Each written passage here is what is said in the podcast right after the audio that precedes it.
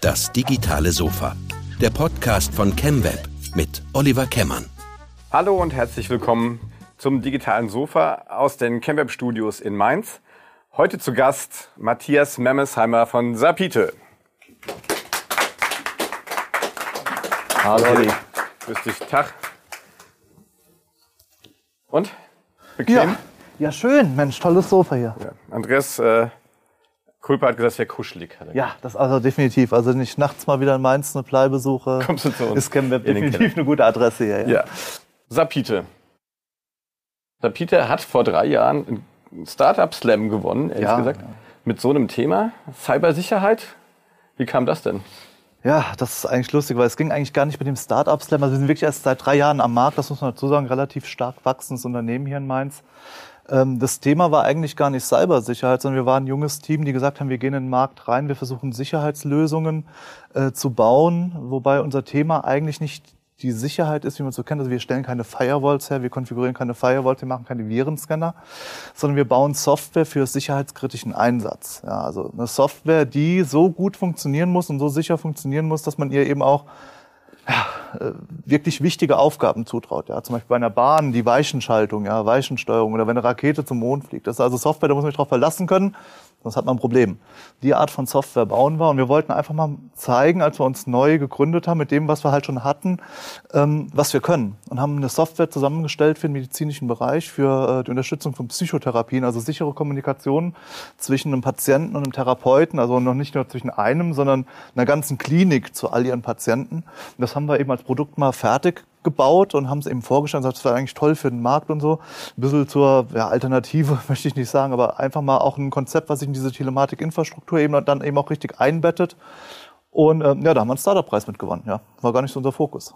Gut, aber jetzt sage ich mal, als Startup sich mal hinzustellen und mal schnell im Thema Sicherheit ein neues Produkt auf den Markt zu bringen, das macht man ja nicht so aus dem Stand. Äh, was ist denn so euer äh, Hintergrund, euer Heritage? Das, äh, ihr seid ja da erfahrene Hasen. Ja, die, also die Historie ist schon so, dass also einige der, der Kollegen, die ich, die, die Sapite mitgegründet haben, durchaus schon mehrere Jahre in diesen Themen halt eben auch schon zu Hause waren, also Software entsprechend schon gebaut haben. Also Anfänger sind wir in dem Bereich wirklich nicht, das kann man also jetzt nicht sagen, aber die Firma ist schon neu. Also wir wollten bei Null anfangen. Wir haben, also es ist keine Ausgründung in dem Sinne oder so, noch kein Thema, was wir mitgenommen haben, sondern wir fangen neu an als ja, deutsches Unternehmen, lokales Unternehmen und wollen eben für Behörden und medizinische Einrichtungen, also die, die auch wirklich diesen Bedarf an sicherer Software haben, eben da ein Lösungsportfolio als Alternative eben zu, zu Großkonzernen anbieten. Und äh, das hat relativ gut geklappt. Wir sind erstaunt darüber, wie gut wir da eingestiegen sind.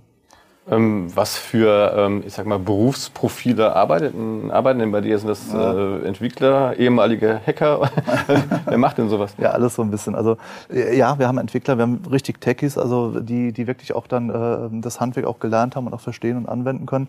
Aber ein großer Bereich ist auch bei sicherheitskritischer Software die richtige Integration. Das heißt, wir haben auch einen großen Bereich bei uns, der Beratung eben hat. Und das ist dann wirklich klassische Beratung von Projektmanagement über Testmanagement, Anforderungsmanagement, die einfach helfen, so eine kritische Software, die vielleicht also mit, mit Bürgerdaten oder mit Patientendaten im großen Stil eben umgeht oder die von ein, einer Einrichtung in eine andere transportieren muss, das muss groß gemanagt werden. Und diese Rollen unterstützen wir eben auch. Das ist eigentlich eher so die High-Level-Beratung, die man an der Stelle hat. Architektur ist ein ganz großes Thema, weil in der Regel hinter so einer Lösung auch immer äh, sehr viele detaillierte Fragestellungen stehen, die Gesamtarchitektur passen muss. Also das Softwareprodukt an sich alleine macht nicht die Sicherheit aus, sondern es ist alles drumherum, bis es halt integriert ist.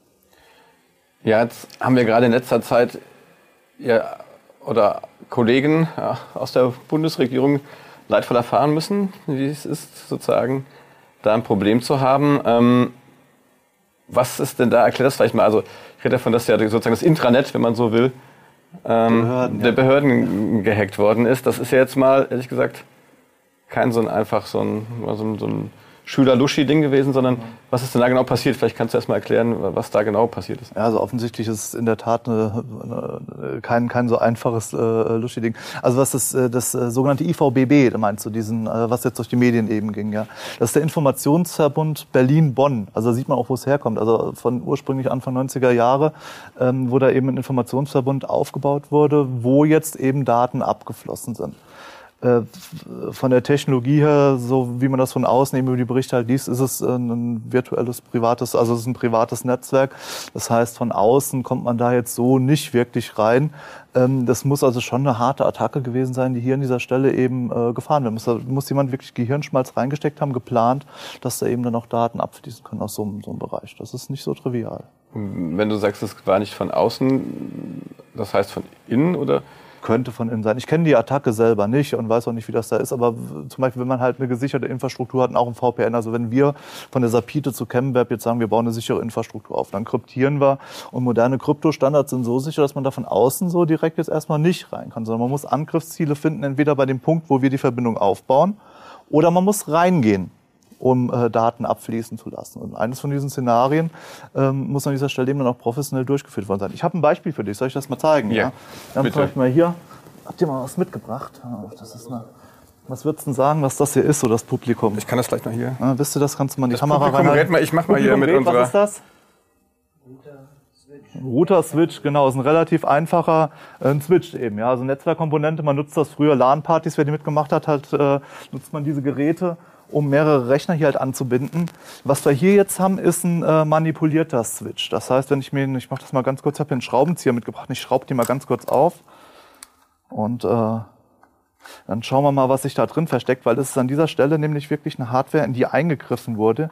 Hier findet sich nämlich. Ich erkläre das mal für unsere Audio-Zuhörer. Ja. Also also neben Matthias der normalen hier eine schwarze Kiste auf. genau. also neben, ja. neben, der normalen okay. Hardware kommt hier jetzt ein kleines Teil zum Vorschein. So, ähm, ein Raspberry. Ja, es ist ein Einplatinenrechner. Ein Raspberry Pi kennt ja. man die Varianten entsprechend damit. Äh, also ein Rechner, der hier quasi eingebaut wurde in diesen Switch. Und ähm, ja, was macht dieser Rechner? Dieser Rechner hat eine WLAN-Karte drin. Dieser Rechner hat äh, einen eigenen Prozessor und Rechenleistung drin. Das heißt, ich habe hier in diesen Switch eine aktive Komponente mit reingemacht. Und wenn ich diesen Switch hier jetzt irgendwie an euer Netzwerk anschließen würde, und das passiert hier und da schon mal, man sagt, Mensch, ich habe hier nur eine Dose, äh, ich hänge mal so einen Switch dran, dass ich acht Verteilerdosen habe, dann schaltet man unbemerkt eben genau diesen vollständigen Server mit ein. Und dieser Server hier, der ist jetzt so konfiguriert, der hat eine WLAN-Verbindung, sobald er äh, Strom bezieht.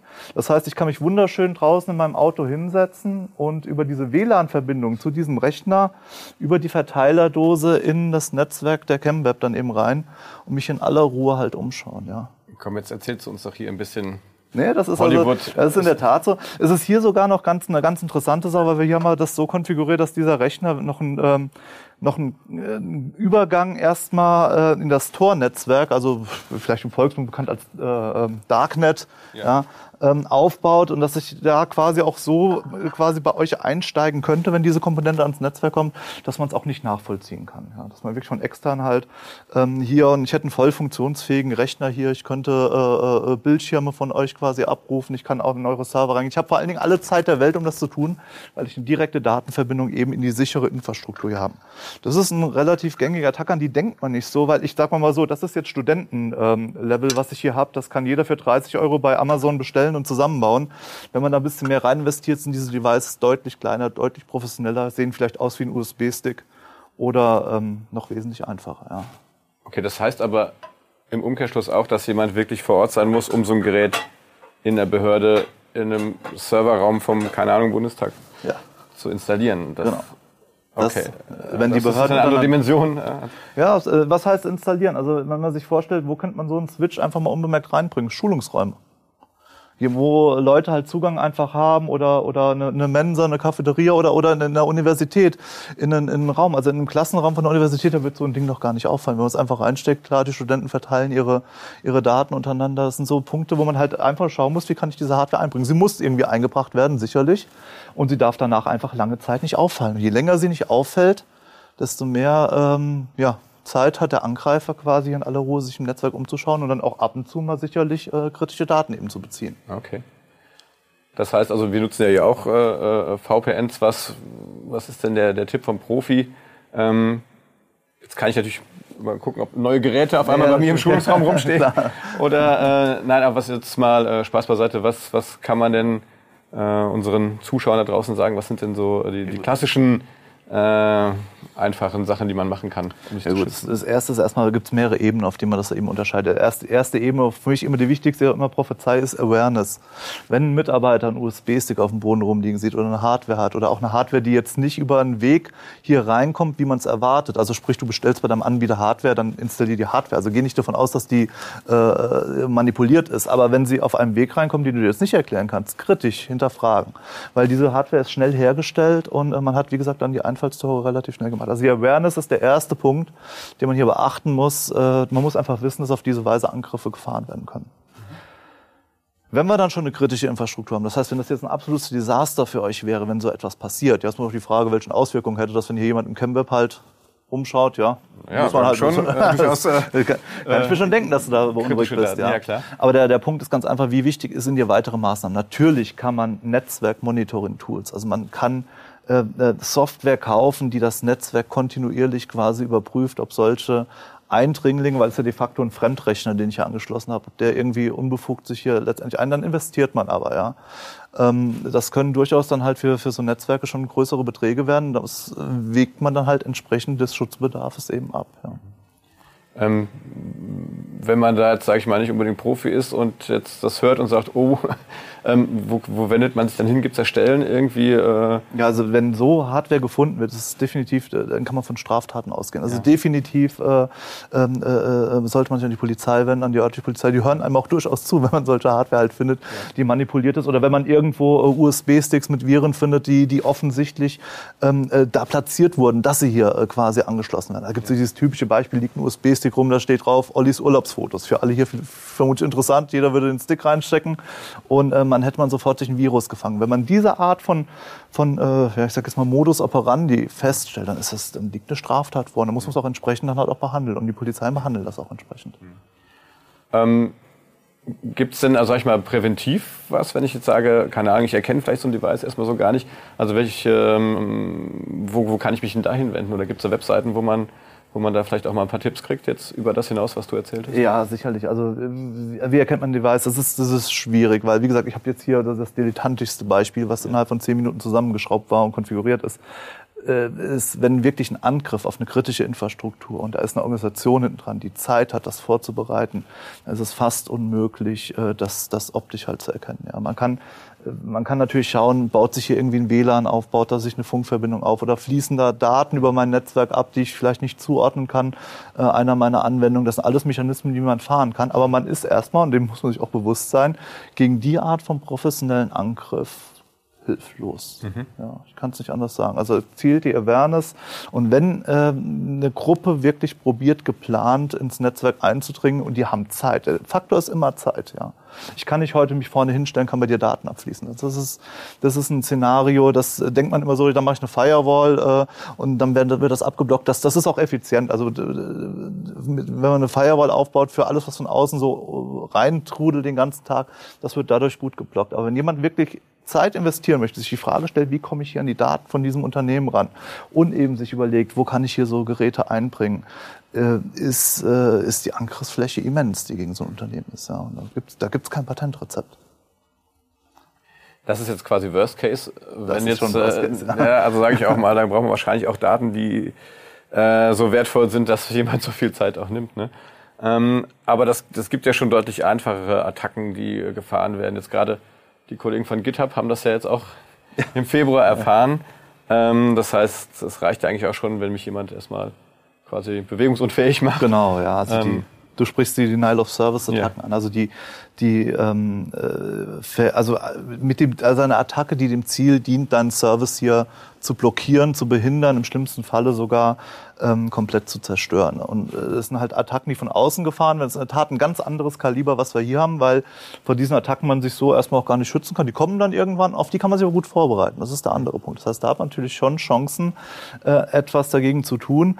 Ähm, wie funktioniert so eine Attacke? Ich versuche das mal, glaube ich, mal bildlich zu beschreiben. Überlegen wir uns mal, wir haben hier jetzt gerade ähm, äh, das digitale Sofa am Laufen. Ja, wie könnte man das jetzt, jetzt stören? Wenn jetzt jemand von den Gästen zum Beispiel mal auf eine Studentenparty anrufen würde, sagen, ey, da unten beim Olli im Fernsehstudio, da gibt's eine Party, da gibt's äh, äh, Freibier, ja.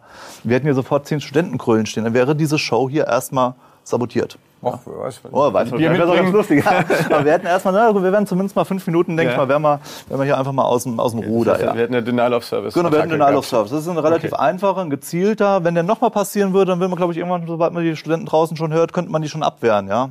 Oder und beim dritten Mal wird man vielleicht schon sagen können, Studenten kommen ja erstmal so, die Show hier läuft, gar nicht mehr rein. Das heißt, typisches Szenario, wenn das so äh, ähm, ein gleicher Oper Modus operandi ist, wo du auch äh, quasi Möglichkeit hast, dagegen einzuwirken, dann kannst du das auch tun. Also auch bei einem Denial of Service, da gibt es Möglichkeiten, was hat.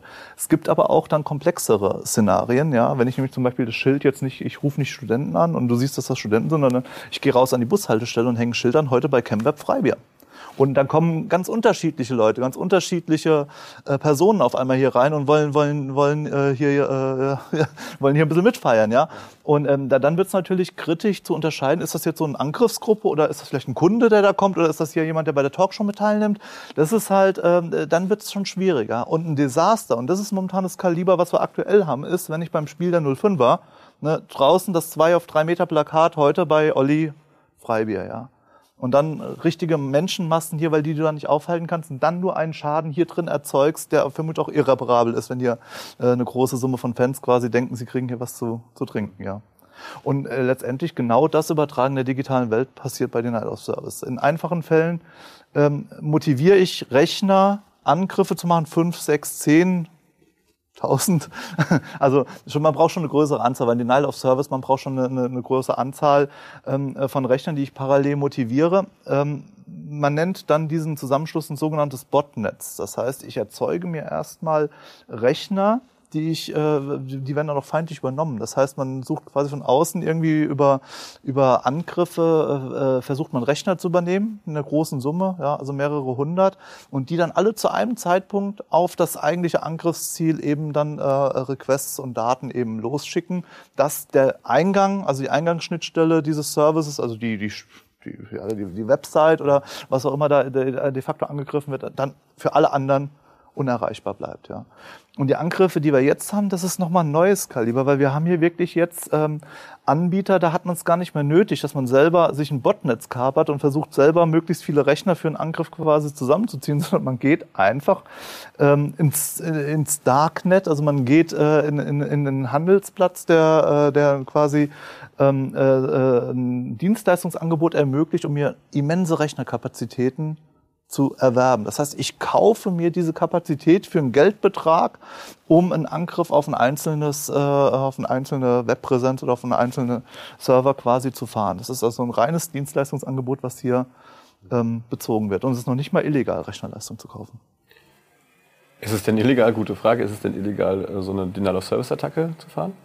Welcher Tatbestand Ja, ist das denn äh, erfolgt? Weil die einen sagen, das ist äh, ein viraler Erfolg, wenn die Leute von 05 zu uns Bier trinken kommen. Ja, ja, klar. Es ist eine Ansichtssache. Ja, also genau, das ist, das ist auch genauso der Punkt, das ist eine Ansichtssache. Vielleicht freut sich ja auch der, der angegriffen wird über den, über den, über den Fall, dass er jetzt gerade so viele Requests hat und mal sein Angebot mal testen kann, wie sich das bei den Dingern aushält. Ähm, wenn de facto, wenn ein Schaden entsteht, ist es, ist es, ist es ein, äh, was Illegales. Also wenn ich dir schaden möchte, ist das grundsätzlich erstmal eine, eine, eine, eine Aktion, die, die, die, die einen illegalen Hintergrund hat. Das heißt, wenn da wirklich äh, nachweisbar eine, eine Attacke halt gefahren wird, um Unternehmen hier Schaden zuzufügen, dann haben wir es auch mit einer Straftat zu tun. Ja. Und ähm, nur wie gesagt, die, ist es halt so, man kriegt halt die, die, die, die, die, die Mittel, die man dafür braucht, die kann man äh, de facto sehr einfach heutzutage erwerben, wenn man halt eben weiß, wie, ja, also wie man da eben Zugang halt hat. Und ähm, ist, ist, was ist die Motivation der Leute? Ist einfach zu, zu zeigen, ich, ja, wer kann, der kann? Also Oder, weil, äh, nehmen wir mal Beispiel GitHub. Also Ja. GitHub ist ja, wie soll ich sagen, so eine äh, das zentral, die zentrale Austauschplattform aller, aller Softwareentwickler, könnte man sagen, also weltweit zentrale Austauschplattform. Also jeder, der irgendwie ein Stück Software sagt, Mensch, das ist toll, stellt es da ein, andere können es beziehen. Also so eine Austauschplattform für für ja, Entwicklerleistung, für für, für Codebestandteile quasi. Und ähm, äh, mit einer Riesenattacke war die zehn Minuten down. Ja, jetzt was was bringt, wenn mal alle Entwickler weltweit mal zehn Minuten nicht auf ihr GitHub anschauen können? Ich glaube, es ist keiner dabei irgendwie ähm, äh, also es hat keinem irgendwie richtig wehgetan, aber man hat doch mal mit dieser Attacke gezeigt, dass das weltweite Entwicklernetzwerk, also alle Leute, äh, fast alle, die sich irgendwie professionell mit IT beschäftigen, mit so einer Attacke lahmgelegt werden können. Also das ist definitiv eine Art von Prestigeattacke. Ja. Ja. Gut, Ja, vor also zwei Jahren äh, im Prinzip, wie ist der mit der Dünn, glaube ich.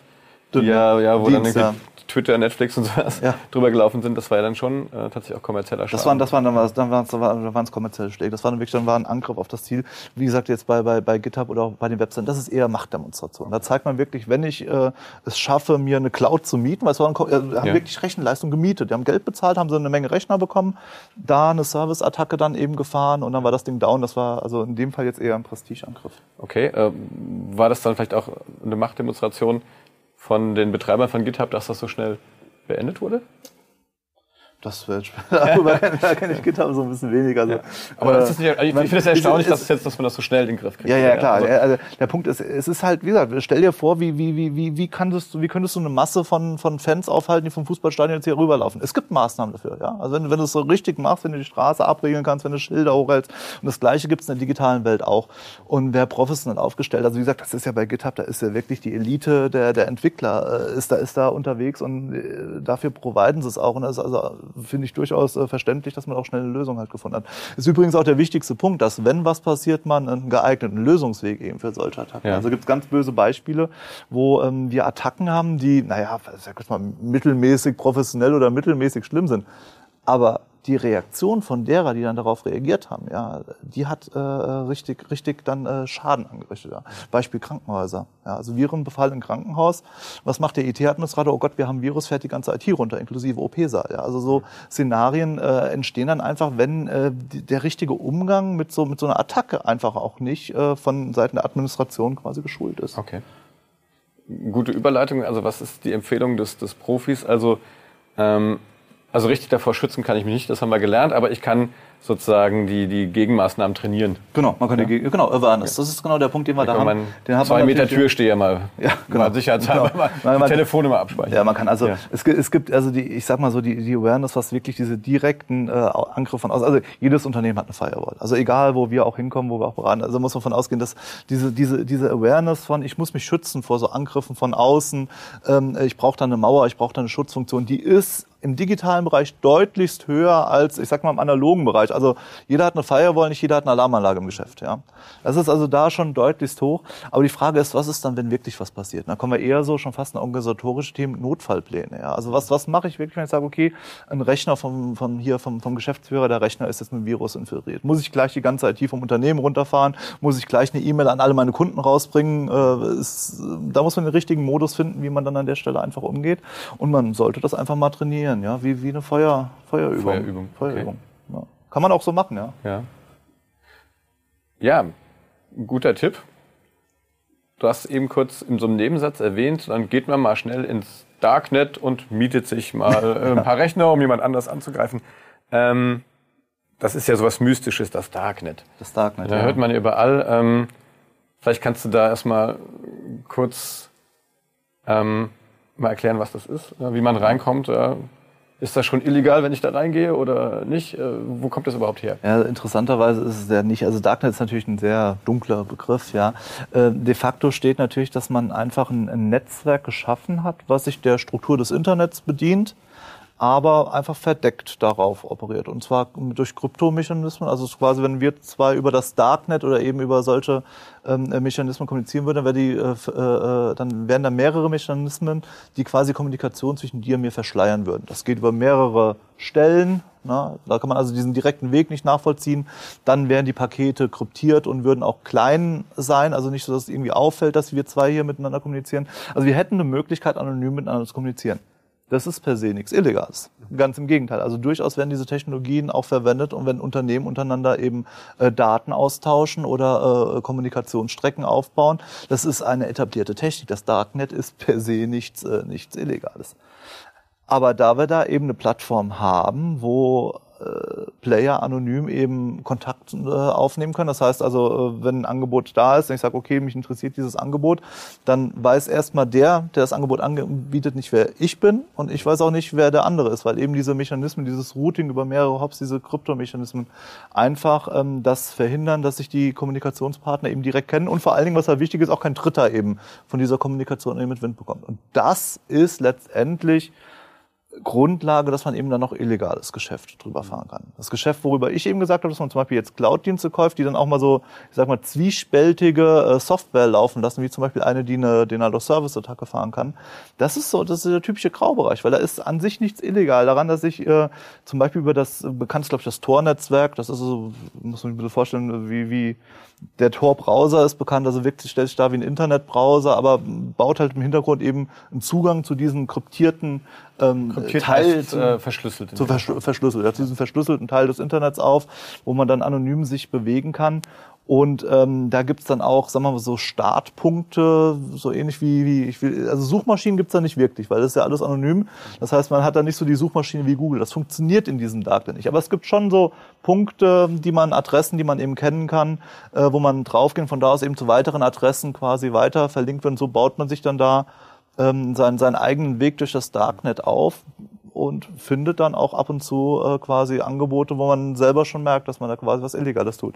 Und der Punkt ist, man sollte dann natürlich auch nichts tun, was irgendwie den Anschein erweckt, dass man was Illegales tut. Also der Erwerb von Waffen ist illegal, ja. Und äh, wenn, wenn, wenn man da äh, eben die Produkte halt und die Dienstleistungen, die auch dann offensichtlich, also die werden auch offensichtlich ausgewiesen, diese Dienstleistung eben erwirbt, dann weiß man genau, dass man was Illegales tut, ja.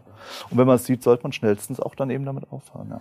Und ähm, wie, ähm, wie gehen die Behörden damit um? Gibt es da sozusagen äh, Fahnder oder so, die dann genauso verdeckt dann versuchen, solche, solche Angebote aufzuspüren? Können die überhaupt was machen? Im, Dark, im Darknet, ja, gut.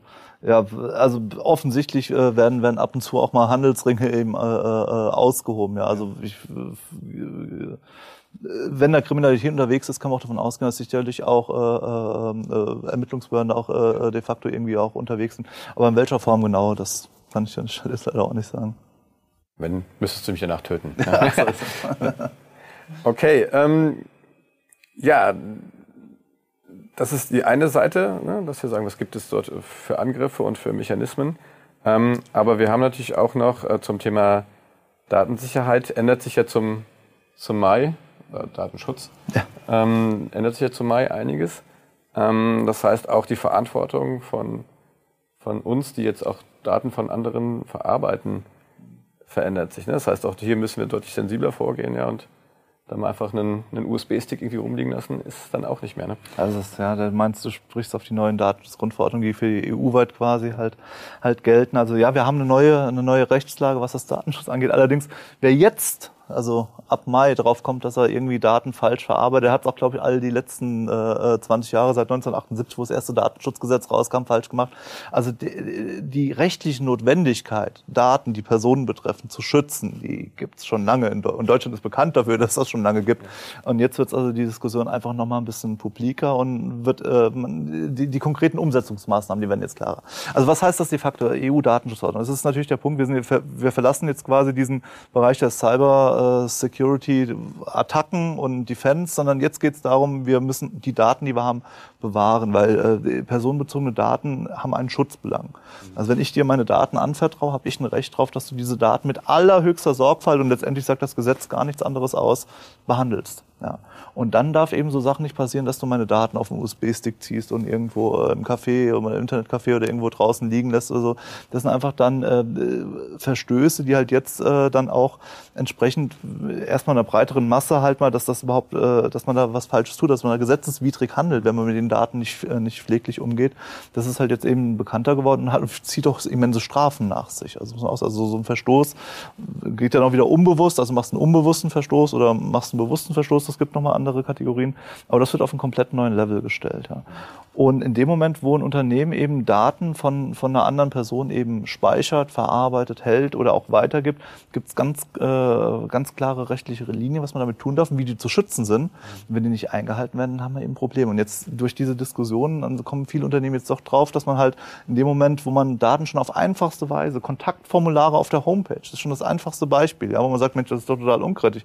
Aber nein, man bietet quasi nach außen hin jemanden an, seine persönlichen Daten, ein Kontaktformular, einzutragen, dann gehen die Daten irgendwo hin und er weiß nicht mehr, was damit passiert. Und das ist schon, schon, so, so, schon so ein Zwiespalt. Das darf, also, soll nicht passieren, weil man muss dann aufklären, hier, wenn du in diesem Kontaktformular Daten einträgst, die werden übermittelt an äh, unsere Abteilung so und so und die speichern die und äh, sie löschen sie auch nach einem Monat, wenn deine Anfrage beendet ist. Und man muss ganz offenlegen, sehr detailliert, was quasi mit diesen Daten passiert. Sonst ist eigentlich dieses Kontaktformular schon äh, eine kritische Komponente auf deiner Webpräsenz. Ja. Was, was ist da die Empfehlung?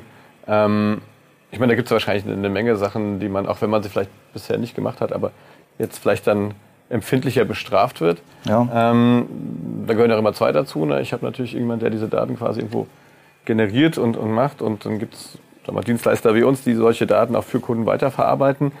Ähm, wie geht man da am besten vor? Hm.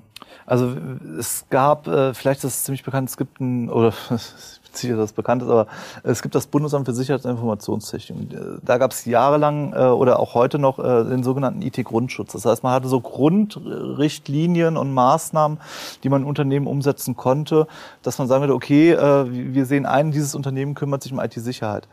Ähm, das Problem, was wir allerdings heute haben, ist, dass diese Maßnahmen, äh, die kommen halt aus einer Welt, da gab es noch den Rechner, da gab es die Festplatte, da gab es vielleicht auch schon ein Netzwerk und die wurden natürlich abgedatet, aber ähm, wir haben heute eine ganz andere Welt. Also Digitalisierung, die nimmt so rauschend eben auf. Also ich, ich habe heute keinen Computer mehr, mit dem ich kommuniziere, sondern ich habe irgendwie einen Lautsprecher, der an der Decke hängt, mit dem ich rede. Da fließen schon personenbezogene Daten. Da kommen natürlich dann auch diese, diese Standards immer nur ähm, äh, schrittweise mit. Deswegen geht man mittlerweile dazu, man sagt, okay, es gibt ein paar Mindeststandards äh, äh oder es gibt Mindeststandards, die de facto hier umzusetzen sind. Und das sind, das sind prüfbare Standards. Also man kann sich wirklich ähm, äh, im Internet quasi Regelwerke ziehen. Das erste Maßnahme, zweite, dritte, vierte und man baut sich seine Checkliste und prüft einfach mal beim Unternehmen genau diese notwendigen Maßnahmen umgesetzt hat, dass die Daten eben dann mm, das Mindestmaß eben an, an IT-Sicherheit dann quasi da äh, stattfindet. Ja.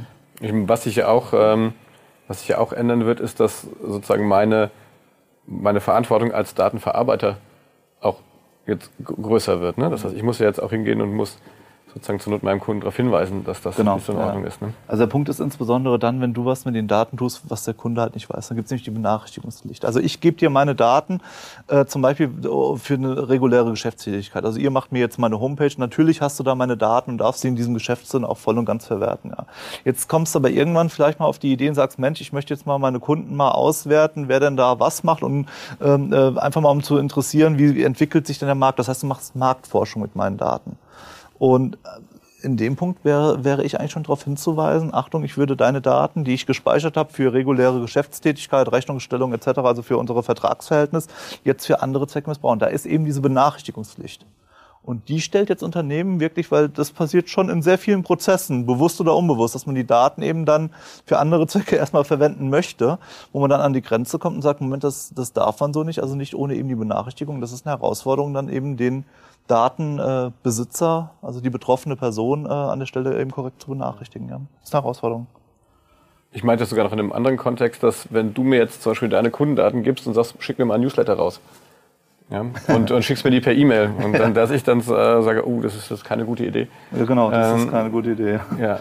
Ähm, das, das ist ja schon ein großer Unterschied, ne? dass ja. ich dann sozusagen ja, das ist, das ist äh, wie gesagt, man hat einfach, man hat, man, man, genau, man hat, man hat Verantwortung für die Daten und äh, wenn man Daten übergibt an eine andere Stelle, dann sollte man das auch vertraglich geregelt haben, dass hier eine, eine, eine Datenverarbeitung im Auftrag für eine andere Stelle. Das heißt, du müsstest dich bei mir absolut absichern, äh, dass die Daten, die da kommen, auch also äh, richtig erhoben wurden, dass, dass du den Newsletter raustrittst, dass das alles seine Richtigkeit hat und ich dafür gerade stehe. Also wir müssen ein sehr enges äh, oder auch aus sehr, sehr detailliertes Vertragswerk quasi zwischen uns definieren, dass du die Daten in meinem Auftrag weiterverarbeiten kannst. Vor allen Dingen, weil es ja nicht mal meine Daten sind, sondern dann noch Daten von meinen Kunden oder vielleicht noch von ganz anderen. Also eine ganze Kette, die man da halt hat, ja.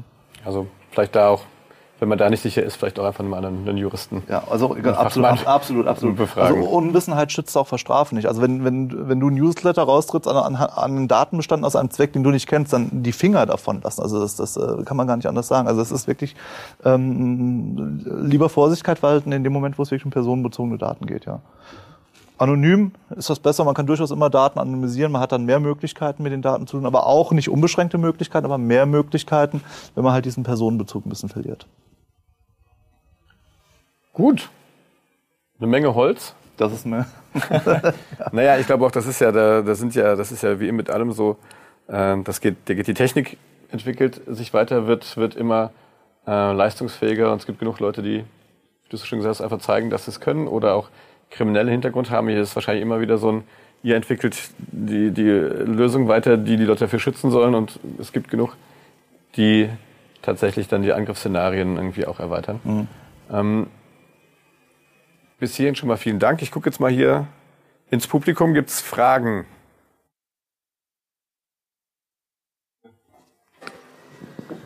Jetzt sind ja aktuell so ähm, Geräte wie ähm, Alexa und Google Home am Kommen. Du hast ja vorhin auch schon gemeint, äh, man redet dann irgendwie mit dem Lautsprecher an der Decke. Siehst du da sicherheitstechnische Probleme, die auf uns zukommen oder wie siehst du diese Entwicklung? Ja, also der, der Punkt ist, man hat halt mit, mit diesen Aufnahmegeräten, die dauerhaft auf die Sprache hören, natürlich erstmal eine komplette Einrichtung, um sämtlichen Sprachverkehr in diesem Raum eben aufzuzeichnen abfließen zu lassen. Das heißt, die technische Begebenheit, dass man halt hier eine Komponente hat, die aktiv auf Sprachnachrichten hört und auch hören soll, weil das ist hier ihr Zweck, ähm, die kann natürlich an jeder Ecke halt äh, äh, missbraucht werden. Man muss da wirklich dann schauen, dass man dem Device, den man, dass man eben nutzen, auch wirklich dann halt technisch äh, vertraut. Das ist eine Vertrauenssache in, in dieses Device rein. Also die Angriffsmöglichkeit, das ist eine neue Technologie, wie es der Olli eben gesagt hat. Die Technologie, äh, man, man kommt an neue Technologien, neue Herausforderungen und da muss man jetzt erstmal wieder hinterher, um die ganzen möglichen Szenarien, wie man da angreifen kann. Das beste Beispiel war ja, dass er bei, bei einem Anbieter äh, quasi über, über eine Fernsehwerbung ja der Lautsprecher aktiviert wurde und Bestellungen losgetätigt hat. Ja, das ist ein anderes Szenario, da hat sicher der Erfinder dieses Lautsprechers nicht dran gedacht so müssen wir es eben auch lernen. Und äh, ja, es gibt Gefahren, aber es ist halt Digitalisierung. Wir wollen zur Digitalisierung nicht verschließen. Das heißt, man muss schauen, dass man hier dann auch entsprechend mit den, äh, mit den Maßnahmen entsprechend standhält, nicht einfach nur Neues äh, verdorben. So kann man natürlich auch nicht argumentieren. Ja. Aber es ist eine Herausforderung. Noch weitere Fragen? Bill? Äh, du hast vorhin gemeint, man könnte sich äh, gegen Denial of Service irgendwie vorbereiten. Ähm, was heißt jetzt vorbereiten? Ist das äh, zum Beispiel, was äh, GitHub gemacht hat, dass sie in zehn Minuten alles geregelt, geregelt hatten? Oder kann man komplett verhindern, dass es überhaupt passiert? Nee, es ist ein externer Angriff. Also mal komplett verhindern wär, kann man das nicht, sondern diese Angriffe, die werden sein. Aber wie bei GitHub sehen wir, dass da Maßnahmen getroffen haben, dass sie vorbereitet waren auf so einen Angriff. Ja. Und das kann auf verschiedenen Ebenen halt passieren. Also jetzt zum Beispiel, wenn, jetzt, wenn wir, wie wir das Beispiel mit dem Fußballstadion nehmen, wenn wir hier eine dicke Eingangstür hinbauen, ja, dann können wir die zumachen, ja, und dann kommen diese Leute erstmal nicht rein. Sie zerstören nicht unser unsere internen Sachen. Ja, natürlich kommt auch kein Kunde mehr rein. Also nach außen ist mein Service erstmal dauernd, aber innen drin läuft das Geschäft ganz normal weiter. Und das kann man, glaube ich, auf jeden Fall immer erreichen, dass man schaut, okay, wenn man feststellt, dass meine Eingangsschnittstelle, also mein, mein Webserver oder da irgendwie die DSL-Leitung, die reinkommt, irgendwie übermäßig belastet wird, dann mache ich sie einfach zu und guck mal, machst du in fünf Minuten wieder auf und entweder ist der Angriff dann vorbei, dann läuft alles ganz normal weiter oder ich gucke halt, lasse erstmal zu, weil es wäre natürlich schädlich, wenn durch diesen externen Angriff, durch dieses Schießerei, die von außen auf meinen Dienst geht, die interne IT und die internen Bestände eben kaputt gehen. Das wäre ein Desaster. Und davor kann man sich schützen. Ja. Dass der Angriff kommt, davor kann man sich nicht schützen. Noch eine Frage?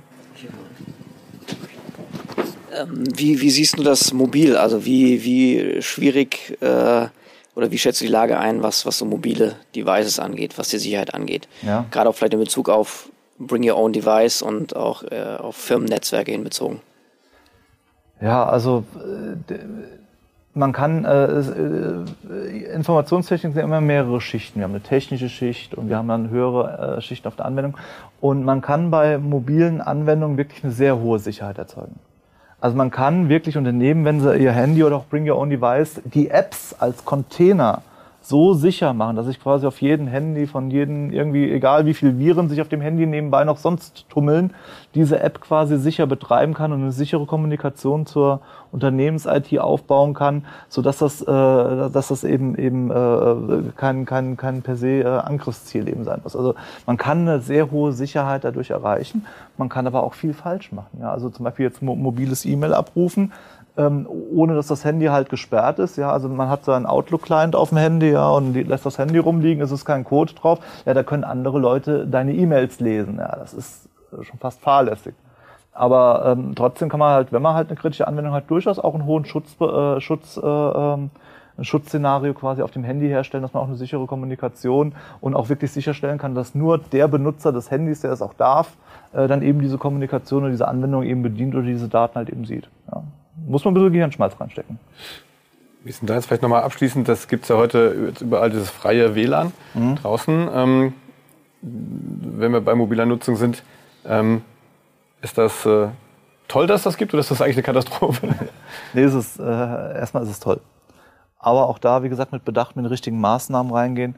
Äh, was ich persönlich mache, ist, sobald ich mich so zum WLAN konnektiere, sage ich, okay, jetzt habe ich einen Zugangspunkt, wo ich quasi in das Internet kann. Aber dann baue ich sofort ein VPN zu meinem Unternehmen auf oder zu meinem, zu meinem privaten Router zu Hause und kommuniziere dann quasi über die Strecke im Unternehmen. Also ich nutze nicht wirklich so diesen Zugangspunkt offen, ja.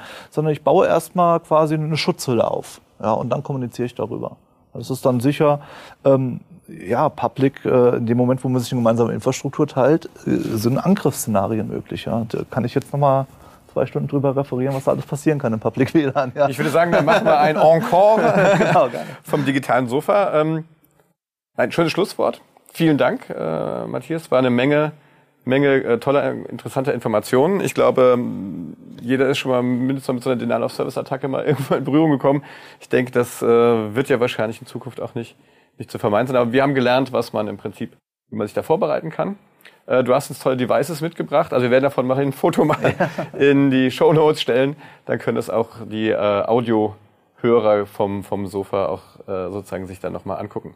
An der Stelle vielen Dank. Vielen Dank an die Technik, an die Zuschauer. Und ich würde sagen, bis zum nächsten Mal auf dem digitalen Sofa. Dankeschön. Das war die Folge Cyber Security vom digitalen Sofa. Heute zu Gast Matthias Memmesheimer von der Firma Sapite. Wenn euch der Podcast gefallen hat, dann klickt auch bei Soundcloud auf Gefällt mir oder gebt uns 5 Sterne bei iTunes. Wenn ihr noch Tipps für uns habt oder noch Themenvorschläge, dann schickt uns eine E-Mail an das digitale Sofa at chemweb.de. Den Podcast gibt es auch als Videoversion. Alle Infos dazu und den VR-Mitschnitt findet ihr in den Show Notes. Für weitere spannende Folgen zu Themen aus der Digitalwirtschaft abonniert bzw. folgt unserem Kanal. Dort findet ihr auch unsere letzte Episode zu Big Data und künstlicher Intelligenz. Danke und bis zum nächsten Mal auf dem digitalen Sofa.